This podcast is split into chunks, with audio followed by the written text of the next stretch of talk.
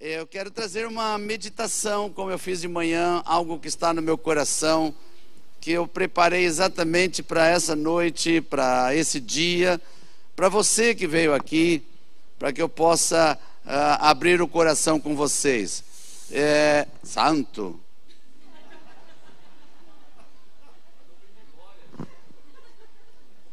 Meu Deus.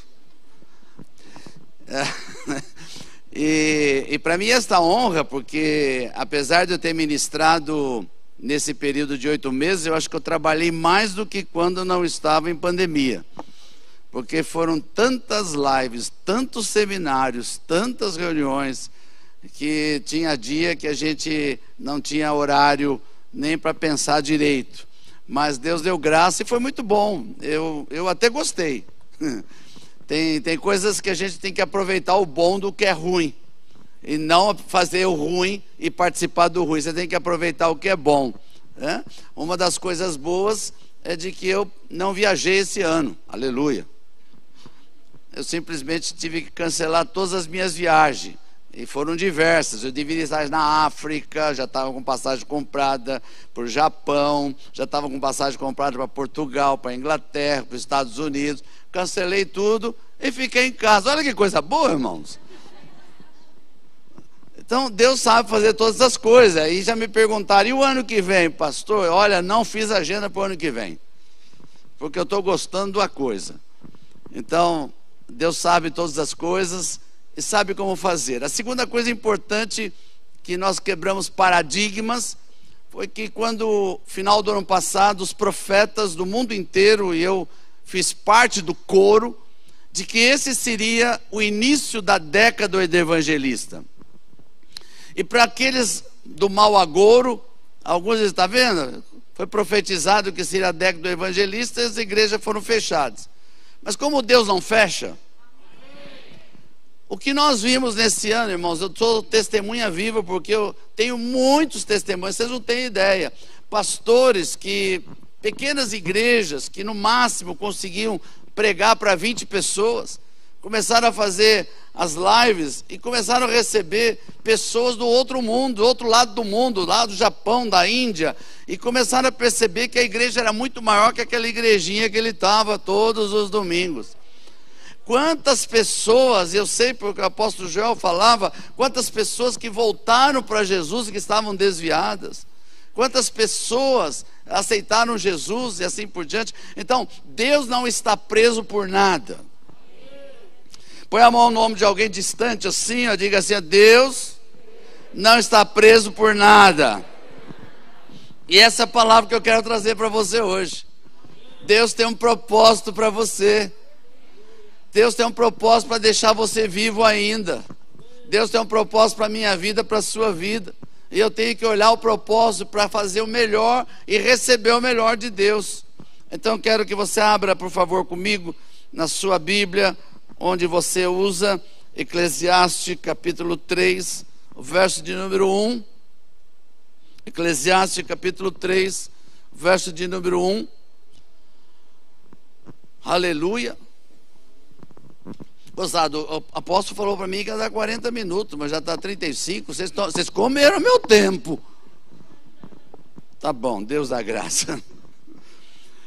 Eclesiastes capítulo 3, verso 1 diz assim: Tudo tem a sua ocasião própria, e há tempo para todo propósito debaixo do céu. Aleluia!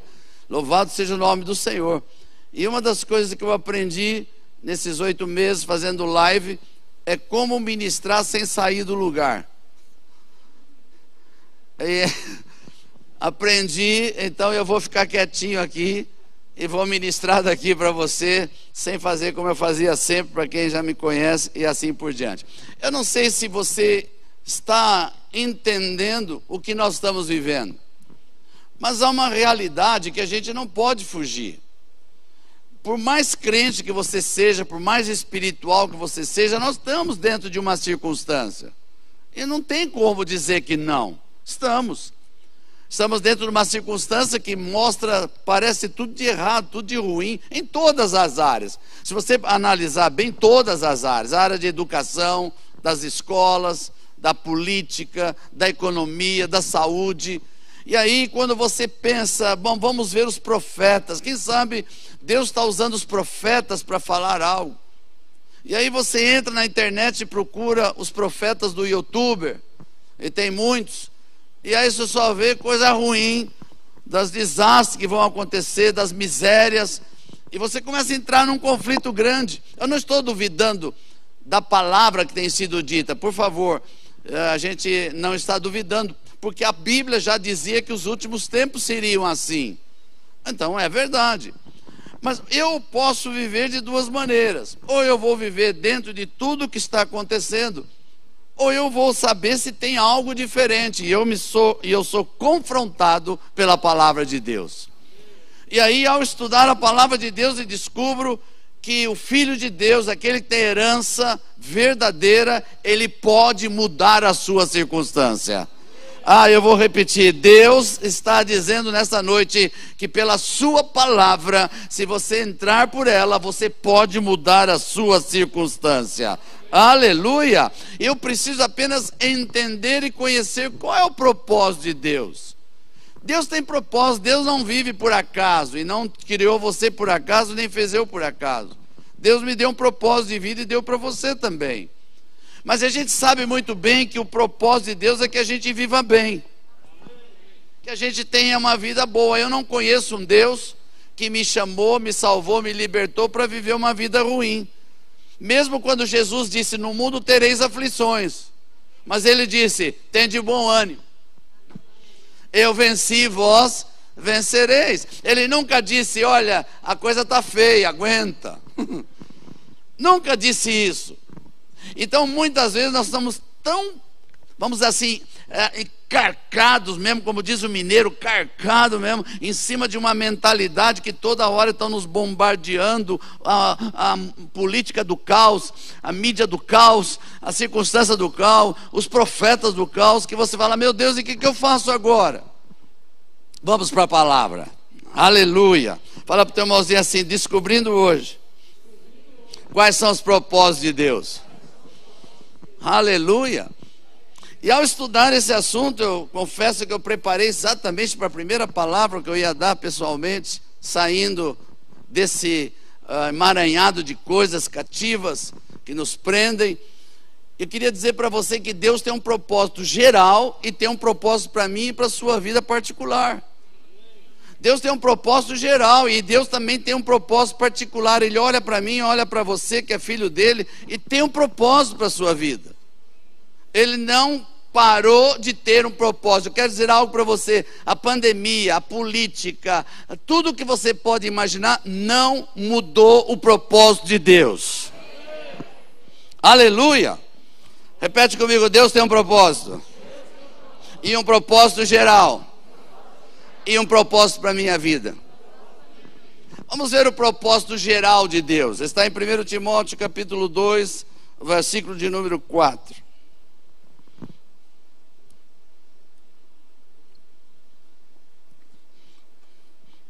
Aleluia.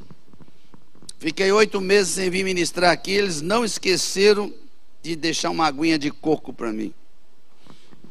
Você viu como essa igreja é boa?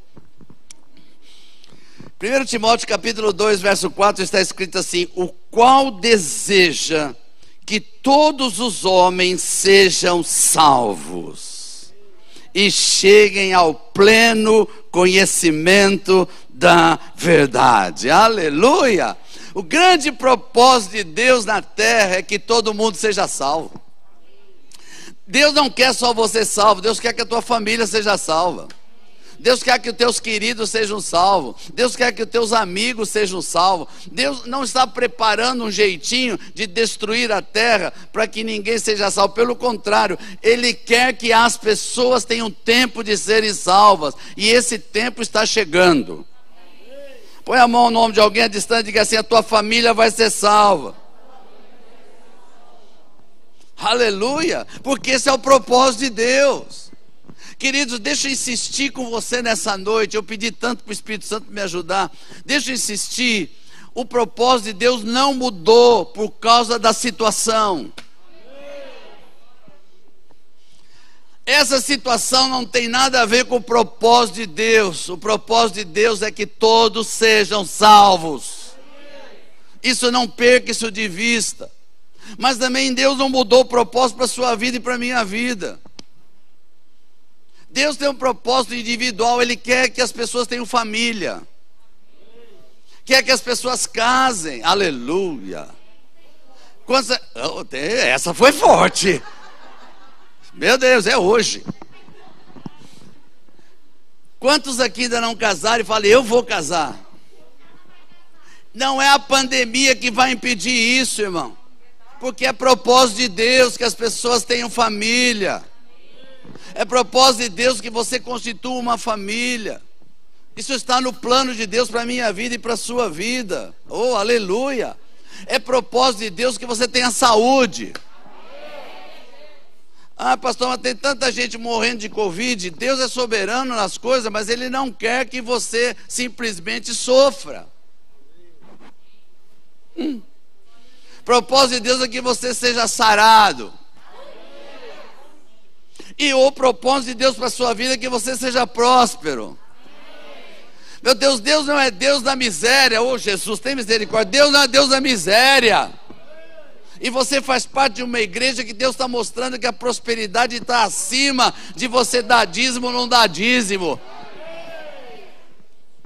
Porque Deus é Deus de prosperidade. Põe a mão no teu irmão e fala assim: você vai provar nessa noite o propósito de Deus para a sua vida.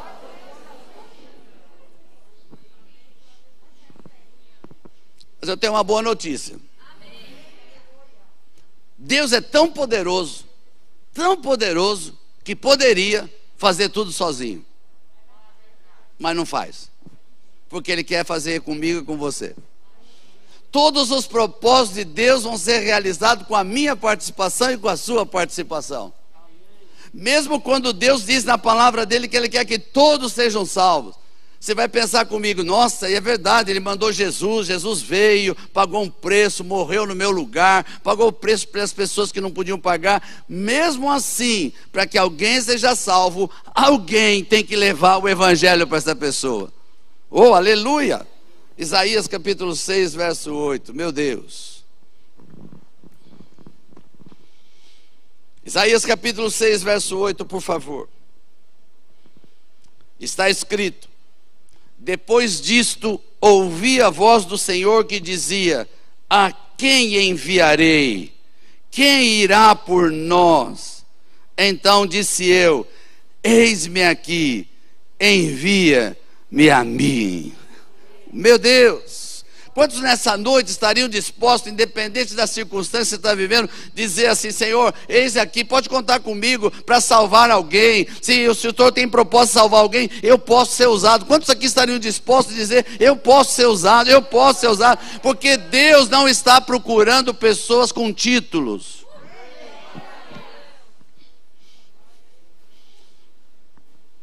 Quantos aqui já participaram de seleção para entrar no emprego? Pediram muita coisa para você?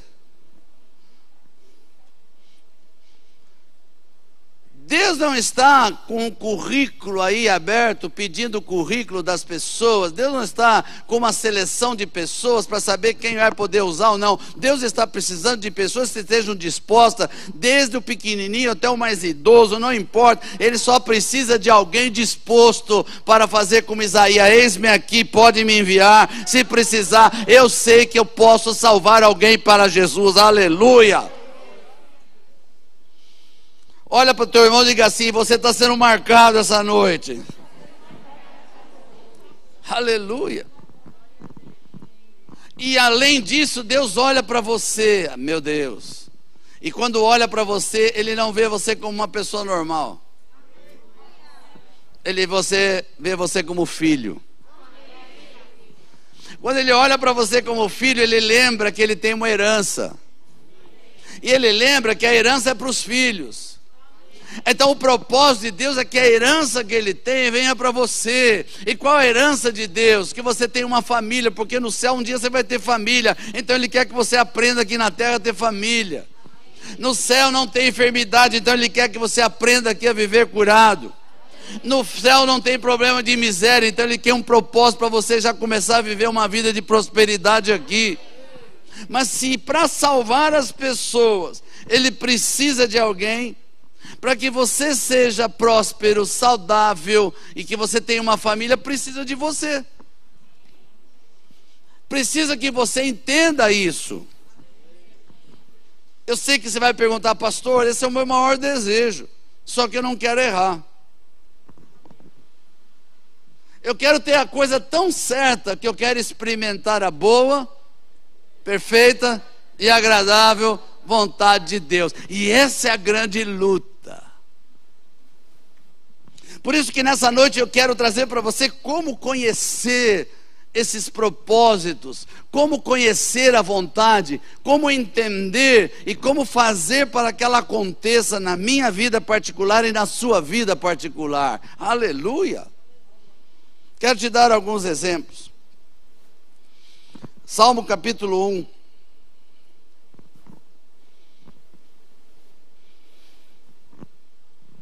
O grande confronto hoje é a palavra de Deus contra tudo que nós estamos vendo, tudo que estamos ouvindo e tudo que estamos vivendo. E quando eu pego a palavra de Deus em Salmo, para aquele Deus que não muda, é o mesmo sempre, eu encontro o seguinte texto: Bem-aventurado o homem que não anda no conselho dos ímpios, não se detém no caminho dos pecadores, nem se assenta na roda dos escarnecedores. Antes o seu prazer está na lei do Senhor, e na sua lei medita de dia e de noite. Ele é como árvore plantada junto à corrente de água, que no devido tempo dá o seu fruto, cuja folhagem não murcha, e tudo quanto ele faz será bem sucedido. Aleluia! Então eu já tenho um objetivo da palavra de Deus para a minha vida. Deus está dizendo: você quer ser feliz? Você quer ser abençoado? Quer viver uma vida bonita, uma vida digna? Diz aqui: não ande no conselho do ímpio. Não ande na roda dos pecadores, nem se detém na roda dos escarnecedores. Então medite na minha palavra. E ele diz: Você vai ser como árvore plantada junto a ribeiro de água, que vai dar fruto e vai dar folha. E aí você vai dizer, pastor, então como que eu vou entender isso? Porque uma coisa é conhecer, outra coisa é entender. Repete comigo: conhecer e entender. Estou conhecendo pela palavra que Deus tem um propósito bonito para minha vida. E tem um propósito para salvar todo mundo. Já conheci isso, está aqui na palavra. Esse é o meu confronto. Agora eu preciso entender como que eu vou chegar nisso. E eu descubro que Deus mandou alguém. Vamos lá. João capítulo 14, verso 25 e 26. João 14, Diz assim, Evangelho de João: Isto vos tenho dito, estando ainda convosco, mas o Consolador, o Espírito Santo, a quem o Pai enviará em meu nome, esse vos ensinará todas as coisas e vos fará lembrar de tudo que vos tenho dito. Quantos estão aqui comigo? Pensa um pouquinho em cada parte do propósito de Deus para a tua vida dentro desse princípio. Eu conheço e vou entender. Então, Deus quer que você case e tenha família. Tudo bem até aqui? Então você já conhece o propósito de Deus. Mas como é que eu vou entender para que esse propósito seja agradável, bom e perfeito na minha vida? Eu vou pedir ao Espírito Santo que me ajude a entender na palavra qual é o princípio para que isso aconteça? E um dos princípios que ele mesmo ensinou está escrito: não se coloque em julgo desigual. Pronto. Não adianta você querer dar um jeitinho, porque as pessoas assim, não, Deus quer que eu seja feliz, Deus quer que eu case, Deus quer uma família para mim, mas eu vou casar de qualquer jeito, não vai dar certo. Porque Deus tem o propósito Deus conhece e faz você conhecer o propósito, mas Ele vai te dar um entendimento de que para esse propósito realizar, tem que estar de acordo com a Sua palavra. Quantos estão aqui comigo? Quantos que queriam casar mesmo? Ok, deixa para lá.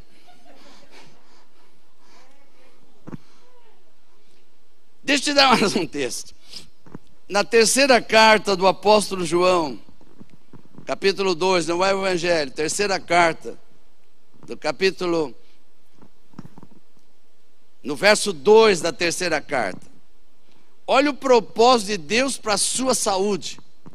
Ele diz assim: Amado, acima de tudo faço votos por tua prosperidade e saúde, assim como é próspera a tua alma. Aleluia! Isso significa que Deus tem um propósito para que você seja saudável. E aí você vai dizer, pastor, tudo bem, então Deus quer que eu seja saudável. Mas a gente vive muito problema de enfermidade. E você vai descobrir que você conhece o propósito, mas não entendeu como chegar no propósito para ser curado. Eu sei que a Bíblia diz que Jesus já levou a enfermidade, é verdade, é um direito, mas nós vivemos num mundo que tem capiroto. Nós vivemos num mundo de poluição.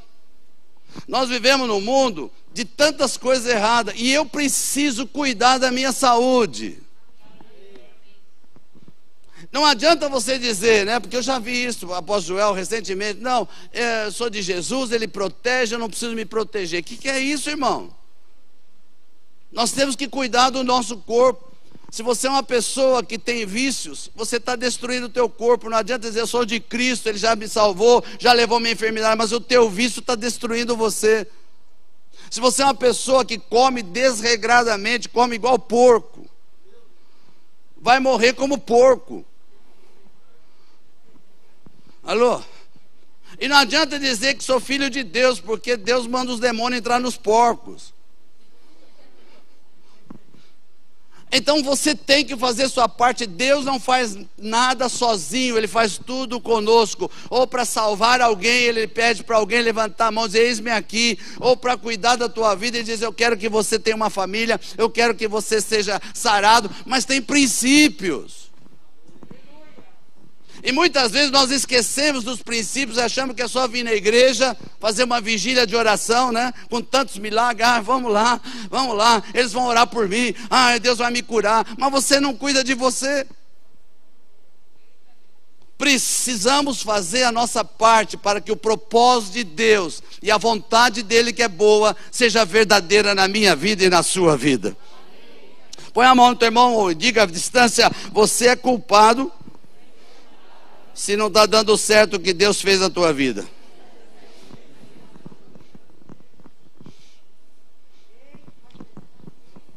E essa luta que eu e você passamos, ou você pensa que eu não passo essa luta? A grande luta que nós passamos é dentro de nós, é entre fazer o que é bom de Deus e o que o diabo oferece, porque ele não oferece nada ruim, não, irmãos. Ele oferece a melhor comida da terra. Ele oferece a melhor diversão da terra. Ele oferece as coisas assim que aparentemente são boas, mas a Bíblia diz que os caminhos dele no fim são caminhos de morte. E nós temos uma luta, porque no dia a dia essas coisas se nos apresentam. Nós temos mais pessoas que nos apresentam as coisas do diabo do que das coisas de Deus. E essa é a nossa luta. E além disso, o capiroto aproveita disso para oferecer para nós caminhos para nos desviar. Aí você vai e encontra uns, ah, deixa para lá, uns endemoniados que se dizem pastores e profetas e começam a dizer as coisas para você. E as pessoas já estão prontas para fazer o que quer, vão na televisão e diz: "Não, a graça de Deus é tudo, você pode fazer o que quiser, Ele já perdoou todos os teus pecados, de hoje, de ontem e de amanhã. E aí o diabo diz: é isso mesmo, prega isso. E nos traz encantamento, traz pessoas que pensam que religiosidade é a mesma coisa que ser, ser filho de Deus. E essas coisas vão tirando você da vontade perfeita. E quando as coisas dão errado, a primeira coisa que o diabo põe na tua cabeça é: culpa é de Deus, culpa porque você é crente, culpa porque é a igreja.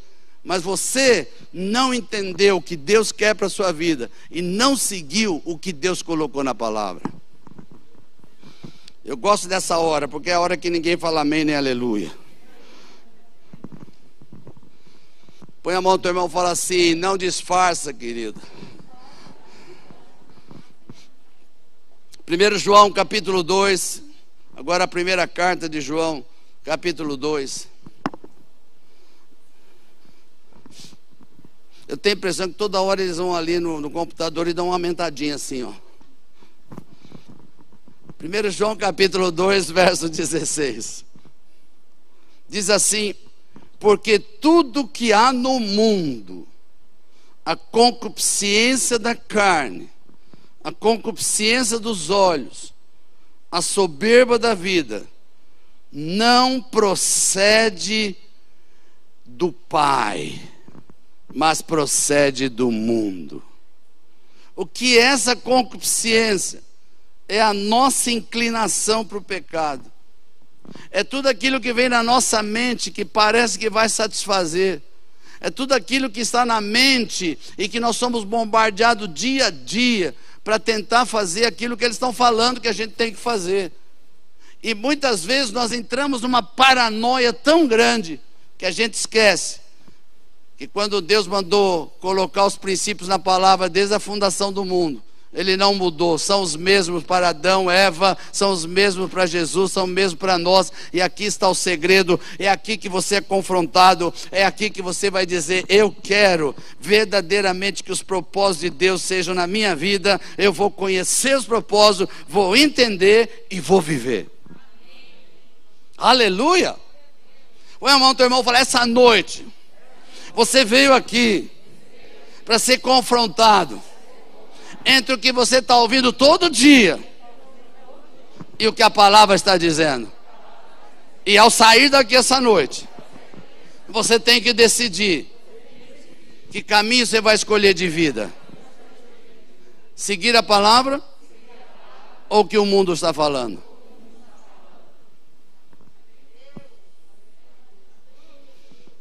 Nós estamos vivendo a época mais difícil de ser vivida. Porque existe todo um esquema para colocar você debaixo de um espírito de medo.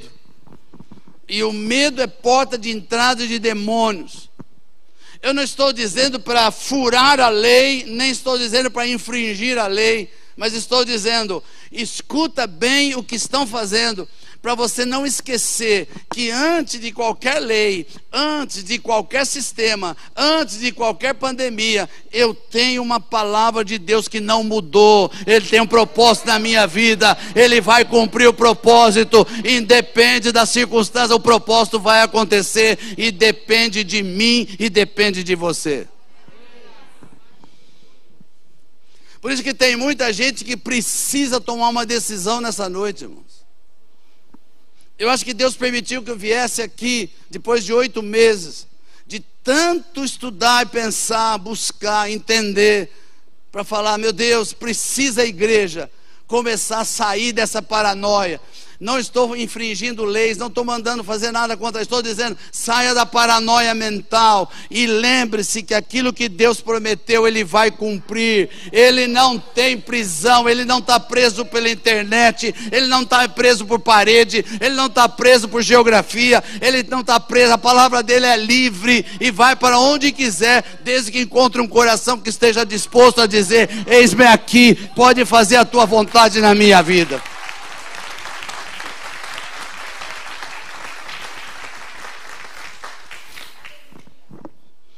Quantos estão entendendo o que eu estou falando?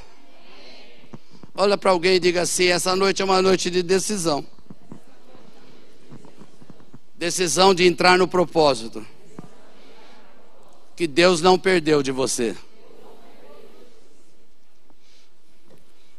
Queria que você parasse um pouquinho aí no seu lugar.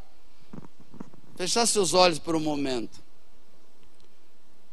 Eu preciso que o Espírito Santo me ajude mais ainda. Tenho certeza que eu não vim aqui em vão hoje. Eu não saí da minha quarentena pela primeira vez assim numa igreja por acaso não. Agradeço ao apóstolo Joel a oportunidade que ele me deu de estar aqui. Não me inscrevi para vir pregar, eu queria só vir aqui no culto, mas ele não deixou. Então, já que eu tenho que ministrar, eu pedi, Senhor Espírito Santo, eu preciso de uma palavra que as pessoas não, não que mudem o comportamento, que elas passem a olhar as circunstâncias de uma forma diferente. Existe uma circunstância, mas eu posso mudar essa circunstância. Eu tenho que pôr máscara, mas a máscara não vai impedir de eu falar de Jesus para as pessoas. Eu tenho que me cuidar, sim, eu vou me cuidar, porque eu quero ser sarado, eu quero ter uma vida sã. Eu posso ser próspero, sim, o Senhor tem Deus, a forma de eu fazer, eu quero isso para a minha vida, eu quero sair dessa paranoia. Será que Deus vai encontrar alguém hoje aqui? Feche teus olhos. O Espírito Santo está aqui agindo. Tenho certeza que a palavra já está entrando no teu espírito. Eu sei que os bloqueios estão caindo, porque são muitos meses seguidos, ouvindo só as coisas contrárias e pouco tempo de igreja, pouco tempo nas lives, para poder reforçar o que Deus está falando. Mas eu creio que você pode mudar hoje pode fazer um compromisso com você mesmo, não é com Deus, não, irmão. É com você o compromisso.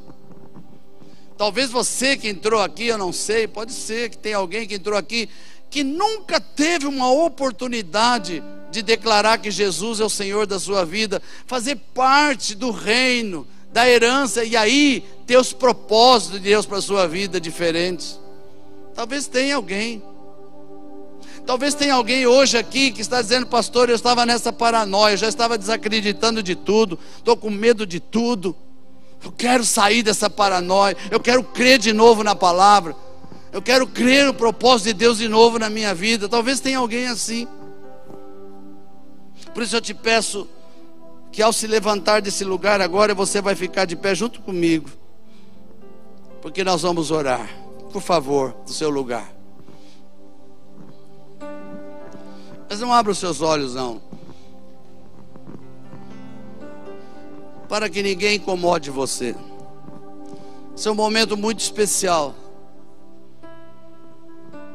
Onde a palavra começa a fazer efeito. Porque até agora você estava ouvindo a mim. Mas essa palavra agora está sendo ministrada pelo Espírito Santo dentro de você. Você pode mudar hoje. Se tem alguém aqui que nunca entregou sua vida para Jesus, nunca teve a oportunidade de fazer parte da herança dos filhos de Deus, e você entendeu que tudo isso que está acontecendo pode te levar ao desespero total, mas tem alguém, Jesus Cristo de Nazaré, que tem uma luz no fim do túnel da tua vida. Se tem alguém Levante a sua mão. Eu quero orar por você. Alguém que quer entregar sua vida para Jesus hoje. Alguém que nunca fez isso. Eu não estou convidando você para ser membro desta igreja, não. Eu estou convidando você para entrar no novo mover na tua vida. Reino de Deus para você. Passar a ser filho de Deus, herdeiro da promessa. Tem alguém? Por favor, levante a sua mão em qualquer lugar aqui. Essa é uma oportunidade que Deus está te dando, me trouxe aqui para isso, para te dar essa oportunidade de entregar sua vida para Jesus. Hoje de manhã tivemos dois rapazes que se entregaram para Jesus aqui. E tivemos duas pessoas que fizeram uma reconciliação com Deus. Será que esta noite tem alguém que quer entregar sua vida para Jesus? Será que você que está nos visitando ainda não entregou, levante bem alto a sua mão. Se tem alguém que ainda não fez isso. Eu estou vendo uma mãozinha lá atrás, mas não sei se estou vendo direito. Tem alguém?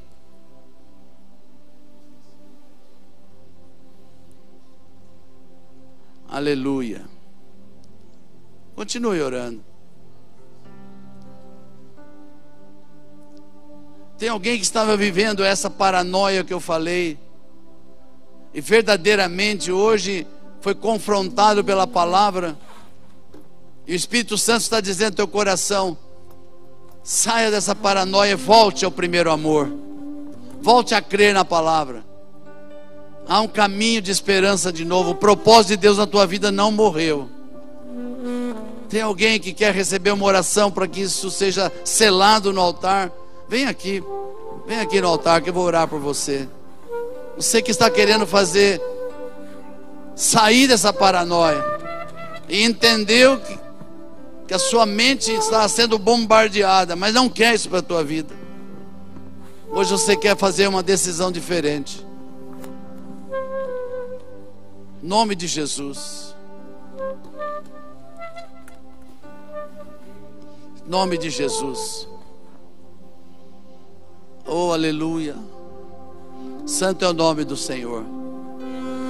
Santo é o nome do Senhor. Ainda há oportunidade para mais pessoas. Não deixe o medo segurar você mais. Há um propósito de Deus na palavra. Ele não mudou o propósito. Ele vai cumprir o propósito da tua vida. E depende de você só. No nome poderoso de Jesus. Senhor, eu quero entregar essas vidas preciosas para o Senhor. Eles vieram ao altar conscientes do que eles estão fazendo. Eles vieram ao altar porque eles entenderam que chegou o momento de tomar uma posição diante da circunstância. Eu não os conheço, mas o Senhor sabe que tipo de circunstância difícil eles estão vivendo. Só eles sabem, há momentos de tanta aflição que parece que não tem para onde ir. Há momentos que parece que não tem saída. A pressão é tão grande que o desespero muitas vezes vem. Mas hoje eles vieram aqui ao altar. E o teu Espírito toma eles agora. O teu Espírito Santo toca na mente deles agora. E começa a fazer uma mudança, arrancando tudo aquilo que foi plantado contrário à tua palavra. E que a tua palavra comece a florescer novamente. Que a tua palavra comece a crescer como uma semente que foi plantada para se tornar uma árvore. Porque eles estão diante do Senhor em, em humildade para declarar que dependem de ti, Senhor. Por isso eu te peço, Pai, no nome de Jesus, que o Senhor faça essa obra a partir de hoje.